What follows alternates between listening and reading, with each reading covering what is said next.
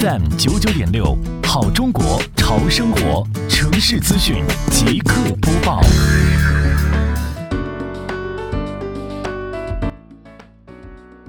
随着垃圾分类的不断深化推进，杭州市西湖区双浦镇垃圾分类质量也在不断提升。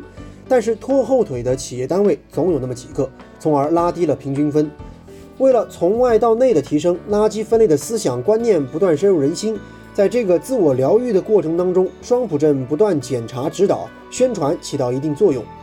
做好日常检查与突击检查相结合，检查范围从村委的投放点到生活垃圾分类收集站，再到路边的农户家中。